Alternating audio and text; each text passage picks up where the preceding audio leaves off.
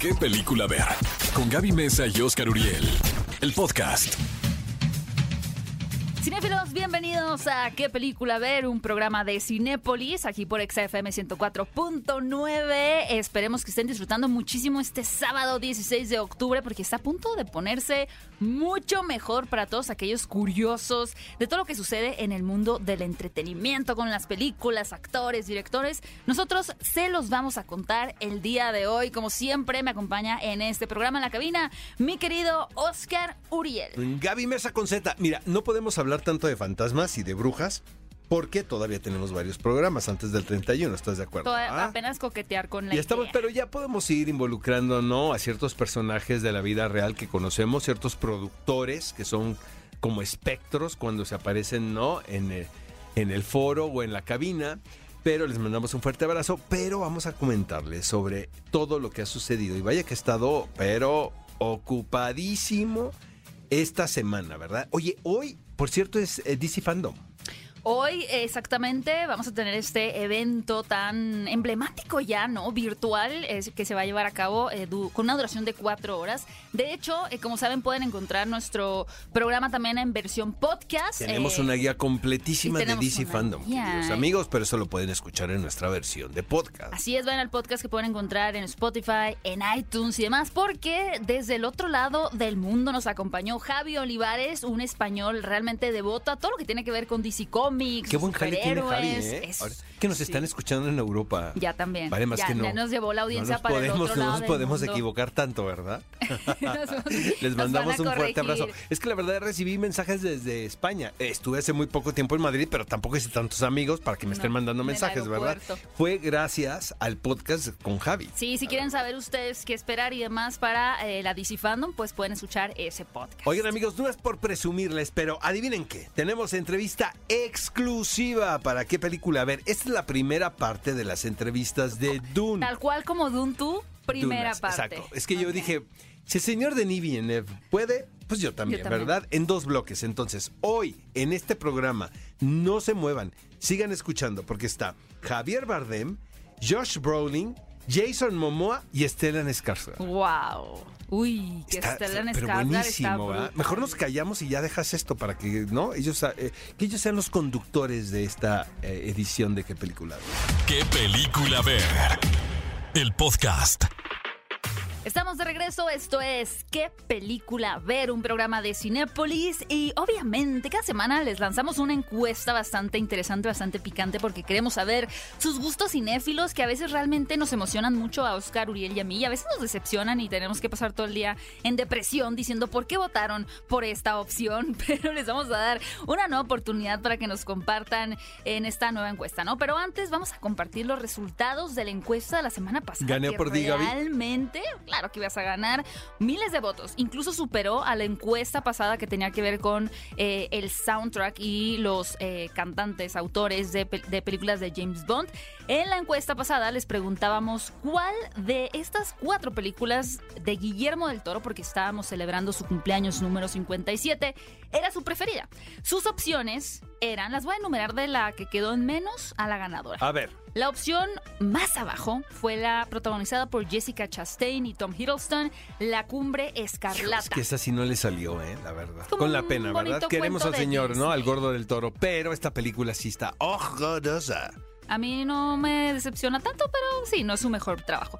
En tercera posición, muy por un 1% separan estas dos películas nada más. Tenemos casi empatadas a Hellboy, que fue por la que yo voté, y The Shape of Water, La Forma del Agua, que fue la ganadora, la gran ganadora que le dio la estatuilla, eh, la primera estatuilla de, de un Oscar a Guillermo del Un Toro. poco cursi, ¿no? Se nota que no fui a terapia, vengo de un vienes- amargoso. Vienes medio pesado. vengo de un Híjole, se te está empezando a meter el diablo, ¿no?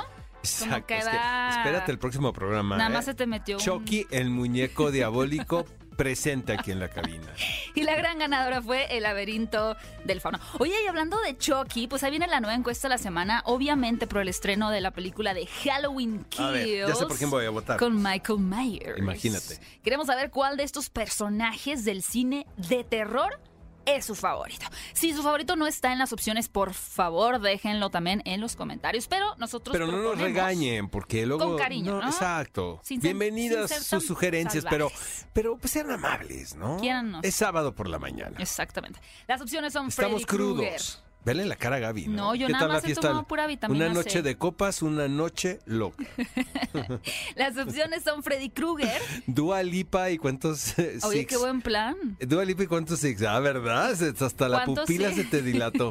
Ajá. Luego hay que poner algo de Dualipa, productor. Exacto. Siempre nos tienen muy abandonados. Ok, las opciones de la encuesta para saber cuál de los personajes del cine de terror es su favorito son Freddy Krueger, Chucky, Jason o Pennywise. Por supuesto, Híjole. Chucky el muñeco diabólico y yo somos uno mismo. Chucky el muñeco diabólico me representa. También es mi favorito, pero para dividir los votos yo me voy a ir por Freddy Krueger. Pues está bien tu Está elección, bien. ¿eh? Vayan a votar a las redes de Pero Cinépolis en este Twitter. momento, señoras y señores.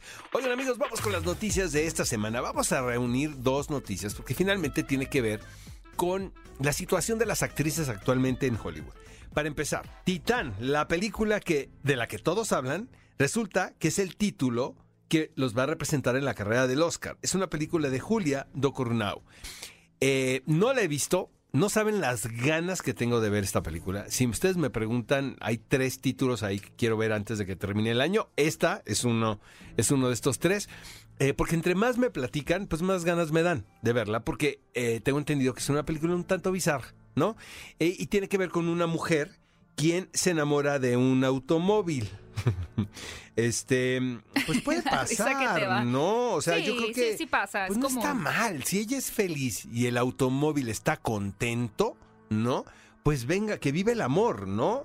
Sí, Creo que hay una escena de sexo también entre el automóvil y este personaje, que es una bailarina exótica. Oye, Oscar, pero es- Mira, esta es la directora de, de Voraz, Nos ¿correcto? encanta, ¿verdad? De las- de la carnívora, híjole. Sí, sí, sí, sí. Pero bueno, eh, resulta que eh, los colegas franceses eh, dijeron, bueno, está bien, la película va a dar de qué hablar, de eso no tenemos la menor de las dudas, pero nuestras posibilidades en la carrera del Oscar pues son mínimas, porque finalmente el promedio de edad de los miembros de la academia pues son gente ya de edad avanzada, que este tipo de propuestas cinematográficas, no te estoy diciendo que todos, ¿verdad? Porque no podemos generalizar, pero eh, les pueden parecer un tanto exóticas, ¿sabes?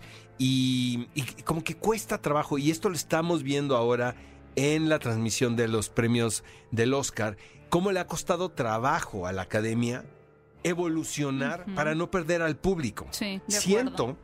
Que no es por aplaudirle a, a- los franceses, pero pues la verdad se sacaron el as bajo la manga.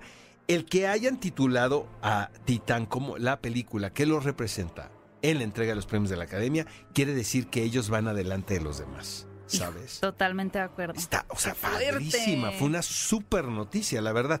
Yo no sé, Daniela Michel, o sea, ¿por qué no la trajo a Morelia? Pues yo no la veo en el programa. No espero sé, que sea. pues ya sé, espero que sea una sorpresa y estemos en Morelia, que de repente hay una función de Titán, ¿verdad? Ojalá que sea a corto plazo. Y la otra noticia también que tiene que ver con una actriz es Ana de Armas.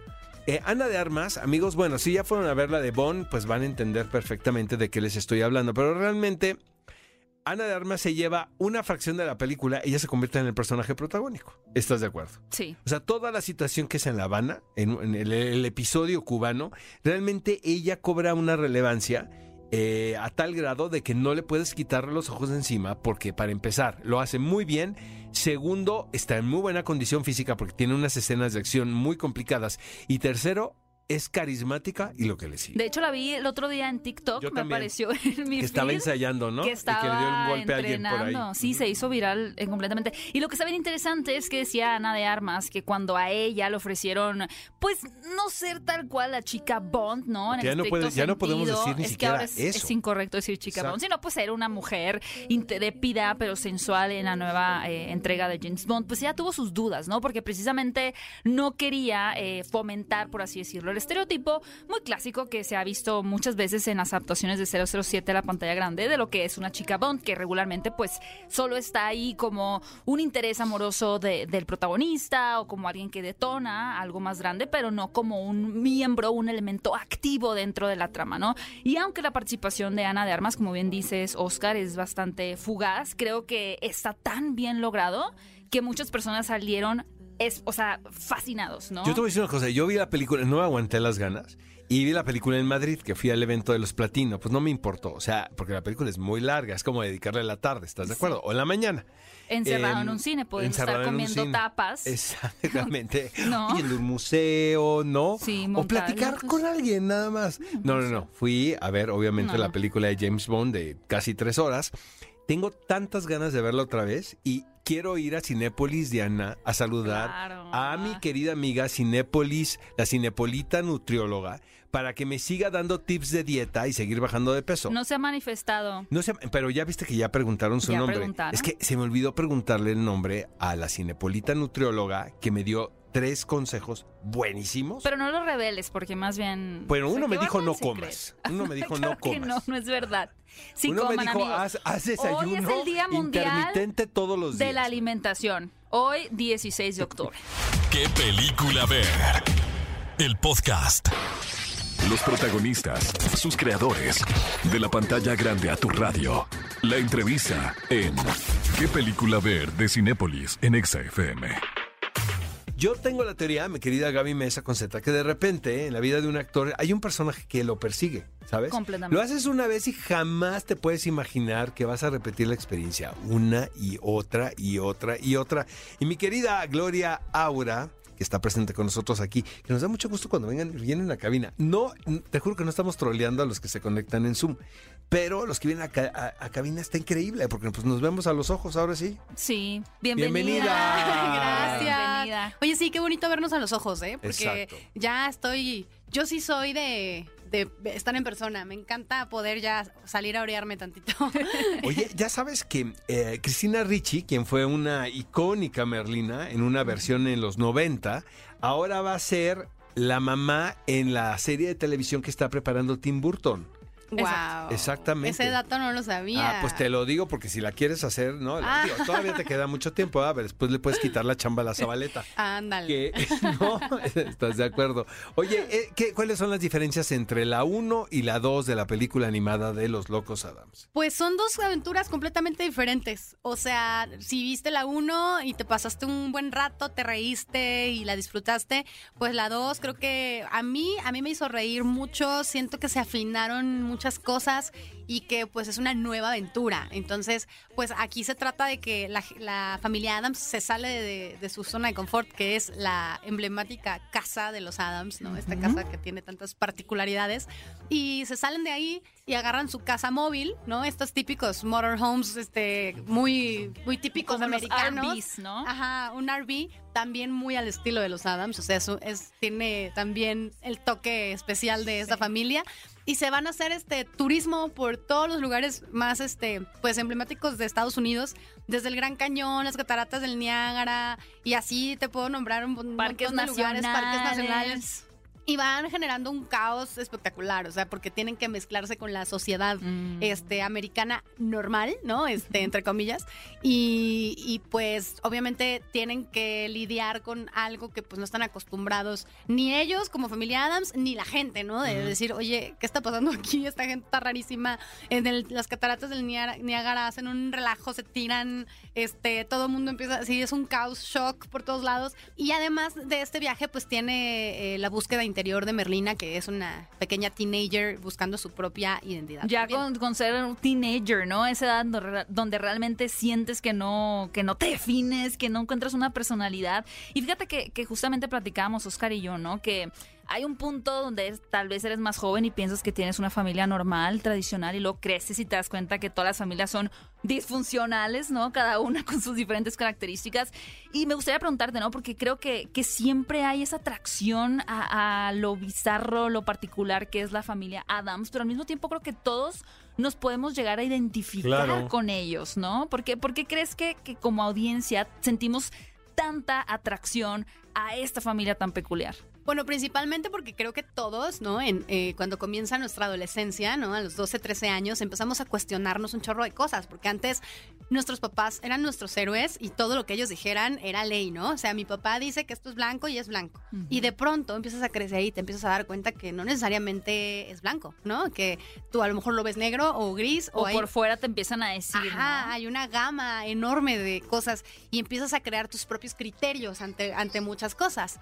Entonces, definitivamente, eh, todos podemos identificarnos con ese momento en la vida en el que empiezas a tener tu propio criterio y te empiezas a revelar, ¿no? Y empiezas a decir, a ver, este, yo creo de otra manera y voy a imponer lo que yo quiero decir y lo que yo quiero pensar. Y empiezas a- ver estas diferencias donde tus padres empiezan también a tener problemas de, de cómo soltarte, ¿no? Mm. Y creo que no hay familia que no haya pasado por eso. Yo creo Genial. que la serie de televisión se adelantó a su época, definitivamente. Y ahora nos puede parecer Como como, Star Trek. Ahora, sí, lo dirás sí, de sí. chiste, No, lo pero digo en serio. sí creo que era un retrato muy disfuncional de la familia y por eso era el éxito de la serie, porque era un momento donde no se po- podía hablar tan abiertamente de lo que sucedía en una casa. ¿Sabes? Porque por lo general eran el retrato de la familia americana perfecta, ¿no? Y, y llegan los locos Adams, vesti- es una familia, pero vestida con esta cosa de, de pues sobrenatural, Ajá. ¿no? De, De lo paranormal. de lo paranormal, de la oscuridad entre comillas, entre comillas, porque finalmente pues eta- lo que lo que le ha hecho eh, eh, a esta familia eh, que siga siendo atractivo para el espectador es que sus, sus personajes se quieren. Exacto. O que sea- a pesar de que para, para el público y para la gente de fuera es algo súper raro y súper extraño y completamente fuera de los parámetros normales, ellos son una familia súper unida, súper amorosa y eso les funciona. Entonces es una sátira y es una crítica a la sociedad que desde los 50 viene dando mucho de qué hablar. Oye, es un gustazo siempre saludarte y, y verte siempre contenta y ser que seas tan talentosa y, que brilles en- a donde vayas. Este, un besote y un abrazo a tu mami también, Ay, a quien muchas- queremos muchísimo. gracias. Y este, pues hay que ir a ver la familia Adams 2. Gaby Mesa con Exactamente, vamos a ver Los Locos Adams 2 para escuchar también la voz de, de Gloria ahora en el personaje, pues es uno de los favoritos sin duda, ¿no? Merlina eh, ya es este, no le pasa el tiempo encima, es un personaje fascinante y pues para que vayan con toda la familia a Cinépolis en esta película que forma parte de la cartelera Embrujada de Cinépolis. Muchas gracias por acompañarnos, Muchas Gloria. gracias a ustedes Gracias. y pues disfruten esta película con toda la familia, les Claro va a que encantar. sí. Gracias. ¿Qué película ver? El podcast. Amigos, estamos muy emocionados con los 50 años de Cinépolis y con esta promoción que Cinépolis y Coca-Cola traen para ustedes. Solo tienen que presentar dos tapas de cualquier producto participante de la familia Coca-Cola y recibirán una entrada al 2x1 en las taquillas de Cinépolis. Te invitamos a vivir la experiencia del cine con tus inseparables una vez más. Consulta vigencia, términos y condiciones en cinépolis.com. Mi querida Gaby Mesa con Z, esta semana llega a cartelera El último duelo, dirigida por Ridley Scott. Es importante decirles que este título tiene garantía Cinépolis. Yo no sé a qué hora este gran director realiza una película tras otra, tras otra, porque este año vamos a tener dos de Ridley Scott. No, Seguramente el efecto de la pandemia tuvo que ver ahí Sí. y esta película estaba atrasada. Pero en un mes más va a estar The House of Gucci, O sea, dirigida es por el Ridley último Scott. semestre de... Es de Ridley Scott, le pertenece a Ridley Scott. Pero aparte, ya anunció que está preparando la secuela de Gladiador, Además. Ajá, los 15 años de su nieta, ¿no? Y varias cosas más. Fíjate que esta película es muy importante porque está basada en un libro de Eric Jagger y protagonizada por Ben Affleck, Matt Damon, Adam Driver y una estupenda, estupenda Jodie Comer, a quien habíamos visto más que nada en series de- para plataformas, Sí, ¿no? Para una serie que se llama Killing Eve, que fue Exacto. realmente la que la lanzó y recientemente quien, bueno, la forma en la que se dio a conocer de una manera más masiva fue a, a partir de la película Free Guy, protagonizada por Ryan Reynolds, donde ella era como que esta chica también jugadora misteriosa. Creo que eso fue la- lo que finalmente, ¿no? A nivel, eh, por ejemplo, en redes sociales o de audiencia más masiva, pues la posicionó finalmente, ¿no? Y la estructura del guion nos remite a esta película de Rashomon de Kurosawa, donde es un hecho contado Mm. desde distintos puntos de vista, que obviamente pues, se ha producido esto en distintas décadas con muchísimas historias. Una vez más, tenemos este relato donde se sucede un donde se sucede un hecho donde está involucrado una tragedia y realmente pues la humillación a una mujer. y te cuentan desde tres puntos de vista lo que, lo que sucedió. Tú como espectador y a manera de acertijo tienes que ir armando las piezas de este rompecabezas Mm. y tratar de sacar tu propia versión. Porque lo que está muy padre, no les voy a spoilerar nada amigos, pero lo que es muy interesante de esta película y de esta propuesta es que apela a la, a la inteligencia del espectador. Porque finalmente no te resuelve del todo no lo que pasó. Y tú puedes tener tus teorías. Es la típica película que sales de verla, te vas a tomar un café y te puedes pasar una velada discutiendo qué fue lo Pero que puede pasó, salir no medio pasó. peleado, ¿no? Puede salir medio peleado. Hay, hay un, hay un caso ahí que, que, que sí lo puedo decir porque eso se ve desde el, desde el tráiler que tiene que ver con eh, pues una mujer, una mujer buscando la reivindicación eh, tras ser violada, ¿no? Y este y siento que esta película también viene muy ad hoc a lo que estamos viviendo en estos tiempos, donde se está buscando, ¿no? Un trato de equidad, ¿no? Entre para hombres y mujeres, etc. Pero este es una película anecdótica muy con un diseño de producción realmente muy adecuado y eh, pues siempre el señor Ridley Scott sabe lo que está haciendo, ¿no? Voy por con. De repente, Es ¿sabes que sabes acá una cosa? El, el- el color del tinte de Ben Affleck, de ese güero, cole- ese güero que traía, sí me saca un poco de onda, honestamente. Te ¿no? despista la atención. Me despista, o sea, no me podía concentrar. Es que mucha gente me dice, es que qué bien está Ben Affleck en la película, pero yo la verdad... Tú solo veías la Yo nada cabellera, más güera. veía ese platinado, ¿no? Y este y me llamaba mucha atención. Me costaba trabajo entrar, Entrar. escucharlo, La más que nada. ¿no? Tiene un personaje aparentemente secundario, pero al final te das cuenta que juega un papel muy importante. Realmente la pugna eh, y los protagonistas acá están el, el- el team Matt Damon y el team Adam Driver. Uf, ya Tiene garantía ahora- Cinépolis la película. Adam Driver. Oigan, y sin duda uno de los mitos, uno de los personajes más emblemáticos a lo largo de la historia del cine, tiene que ser definitivamente Michael Myers, que además eh, muchas personas luego como que ya se les cruzó ahí la cultura popular y el personaje ficticio Mike Myers, y hay muchas personas que le dicen Mike Myers a Michael Myers, pero no amigos, es Michael, Michael Myers, Myers. el enmascarado. no se lleven con él. No es nada que Mike. No, no, no, hay Es que, hay que. Tenerle respeto porque... Exactamente. Ya viste lo que les pasó a los que no le tuvieron respeto. No en tiene esta, ¿verdad? misericordia ese joven. Y bueno, como saben, es una película eh, original de, de la década de los 70 que fue creada por la mente de- del gran John Carpenter.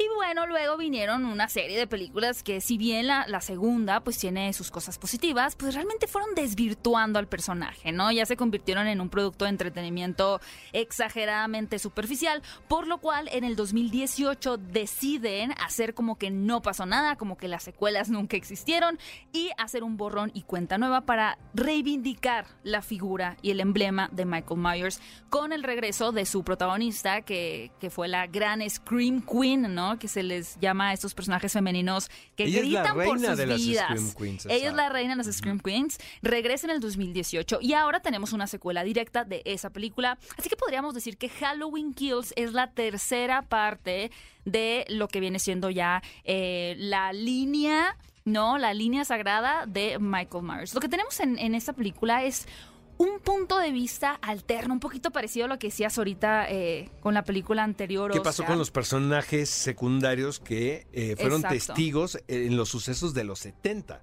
Sí, Que eso está muy interesante. Exacto, está bien interesante esta película porque seguramente no tenían pietaje y tuvieron que recrear, ¿no? Todo ese momento y me imagino que fue muy divertido, ¿no? Es una especie, vamos a, para poner un poquito en contexto y no hacerles spoilers, es un poquito como la película de, de Star Wars que pudimos ver el spin-off que es Rogue One, en donde entendimos cómo fue que los pilotos realmente lograron conseguir La los misma planos historia desde otro lado. para destruir la estrella de la muerte, ¿no? Entonces ahora, de la perspectiva de un policía, podemos entender un poquito más de la coyuntura, ¿no? Que sucedía en la época en la que comenzó a atacar Michael Myers y cómo ahora es que la comunidad de ese pueblo decide realmente confrontarlo. Ya no sigue siendo como que este misterio, este hombre que algunos creen o no, o lo llaman el coco, sino que saben que es una realidad que está atormentando al pueblo, por lo cual van a deci- decidir unir sus fuerzas para de una vez por todas darle fin a Michael Myers. La pregunta es si lo van a lograr. ¿Realmente podrá Pues yo creo morir que no, Michael porque ya se anunció una tercera, es una trilogía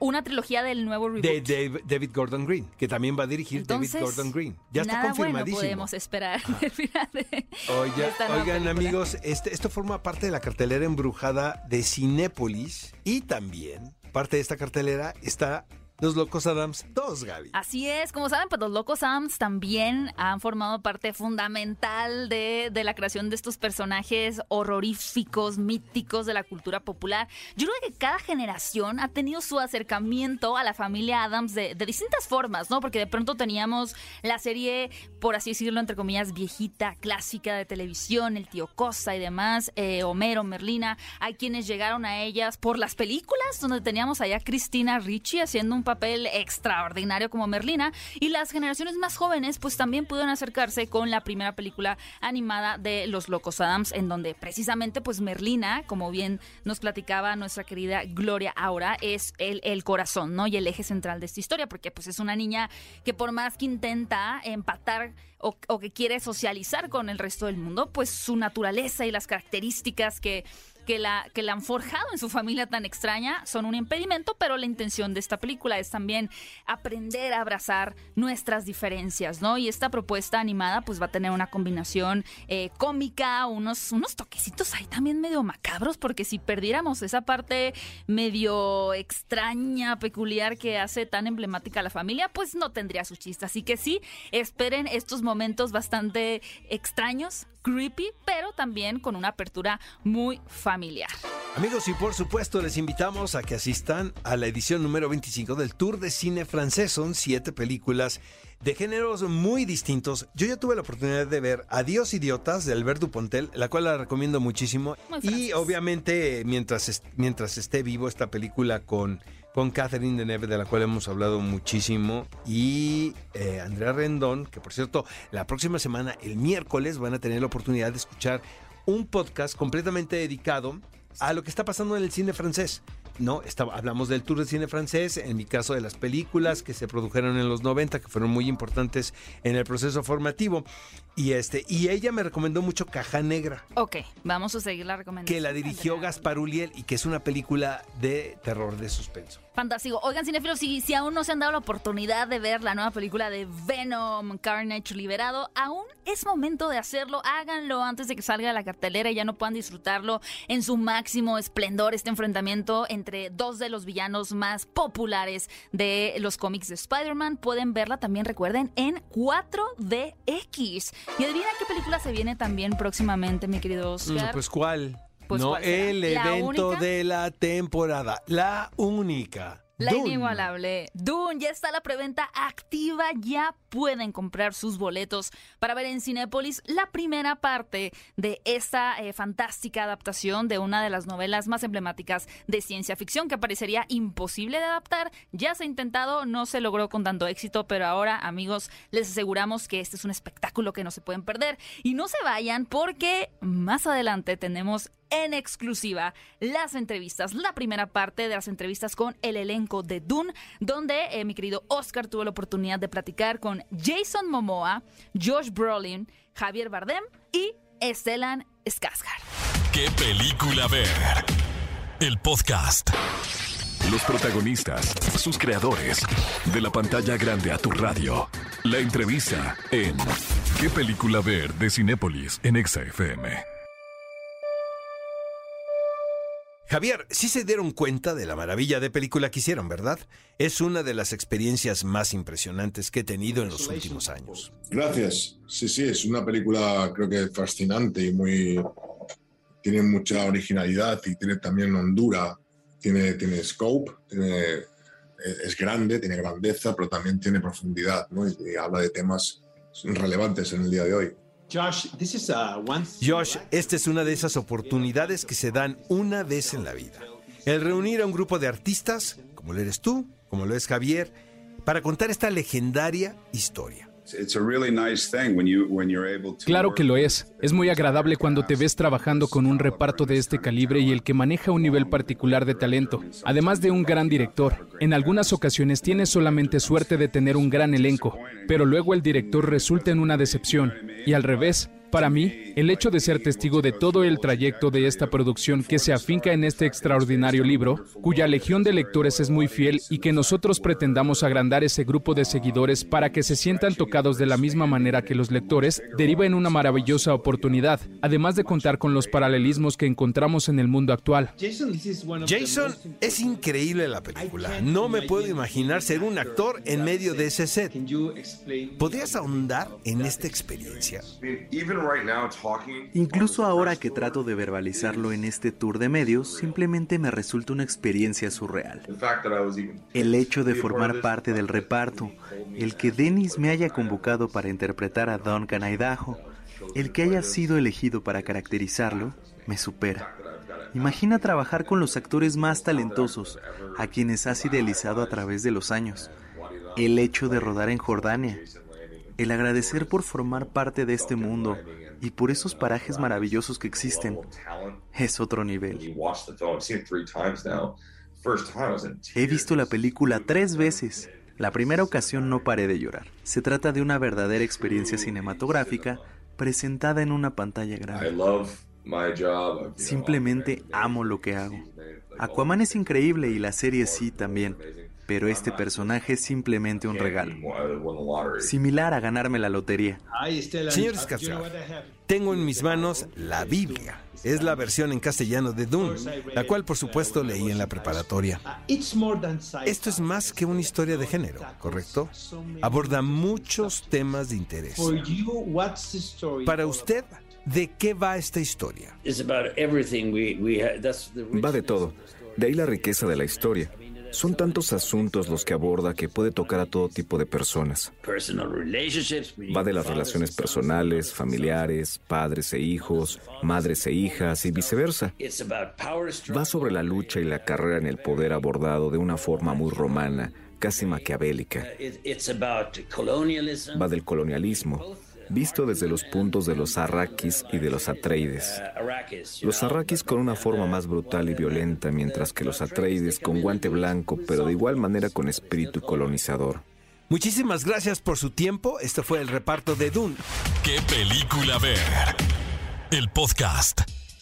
Cinefilos, para todos los fanáticos de Paw Patrol, les tenemos una super noticia porque ya estrenó en Cinepolis Click su más reciente película, Paw Patrol, la película. Así que si la vieron en el cine y les encantó, o si se quedaron con las ganas de verla con los pequeños de casa, ya pueden correr a Cinepolis Click en este momento para verla. Y obviamente, para celebrar este estreno, tenemos 5 kits de regalo de Paw Patrol muy bonitos, realmente hermosos, no saben la belleza, que incluyen una mochila, gorra, pulsera y un póster increíble. No saben lo bellísimo que está cada uno de estos kits. Así que si quieren ganarse uno de ellos, tienen que hacer lo siguiente, que son pasos súper sencillos. Corre a Twitter y menciona los nombres de tres de los personajes de la pandilla Paw Patrol que salen en esta última película.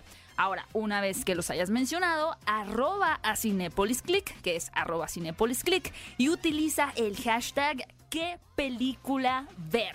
Ya que lo hayas hecho, mándanos una captura de pantalla de que nos sigues en Spotify o de que nos calificaste en iTunes. Nos puedes encontrar como qué película ver. Así que ya lo sabes, dinos los tres nombres de estos personajes, arroba CinepolisClick, hashtag qué película ver y adjunta por ahí la captura de pantalla de que nos sigues en Spotify o que nos calificaste en iTunes y sea uno de los ganadores de estos cinco kits exclusivos de la cinta de Paw Patrol la película. Amigos, y vamos con el clásico de la semana. Para que no nos regañen, no siempre van a ser títulos antiguos. Y en este caso vamos con Matías y Maxim, una película dirigida por el realizador joven todavía Javier Dolan, quebecois, que se centra en la relación de amistad de dos chicos, ¿no? Matías y Maxim, quienes han sido amigos toda la vida.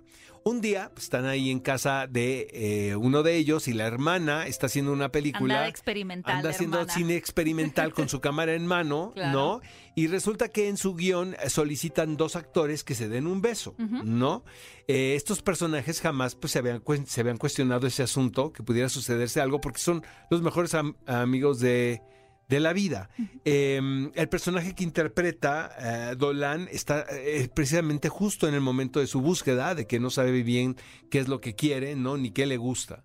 Pero resulta que a partir del rodaje de esa secuencia que realiza la hermana y que ellos se dan un beso, eh, se empieza a desatar una caja de Pandora que obviamente pues eso existía, ahí estaba, pero no había habido un detonador, ¿no? Que encendiera la situación. Entonces, te pone a prueba, ¿no? Esta, esta relación que, que, puedes tener con una persona a quien llamas amigo, tu mejor amigo, hasta dónde puede llegar, cuando esa relación de amistad se puede convertir en una relación amorosa, porque finalmente, pues, lo puedes convertir en lo que quieras, si, si hay la disposición de, de, ¿no? De, de, alguna de las partes, ¿no? Es una película también muy romántica, muy triste, ¿no? Eh, nah, ya me, ya me quebraste mi esperanza. Como las películas de Dolan, pero el final no les cuento nada. Híjole, no, no, está interesante también ver además cómo se van alterando las dinámicas alrededor de ellos, ¿no? Con la familia, con los amigos. Como los consejos que les dan, ¿no? Eh, y lo más entrañable de esto es que son esas relaciones de amistad que se dan en un punto en tu vida eh, luego cíclico, ¿eh?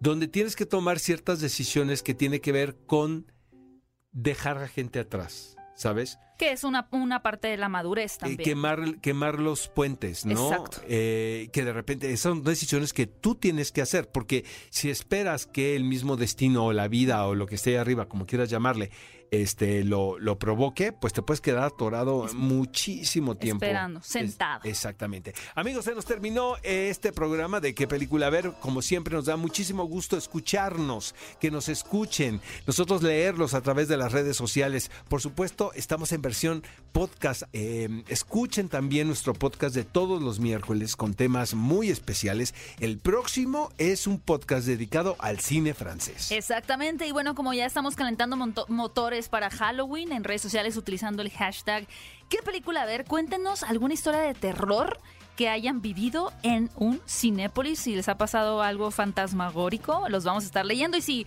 nos dejan por ahí alguna historia interesante, la vamos a leer en el próximo episodio de ¿Qué película ver? Muchas gracias por acompañarnos. No olviden escribirnos utilizando el hashtag ¿Qué película ver? Yo soy Gaby Mesa. Y yo soy Oscar Uriel. Nos escuchamos en la próxima. Ve a Cinépolis y utiliza el hashtag ¿Qué película ver? Escúchanos en vivo todos los sábados a las 10 de la mañana en ExaFM 104.9.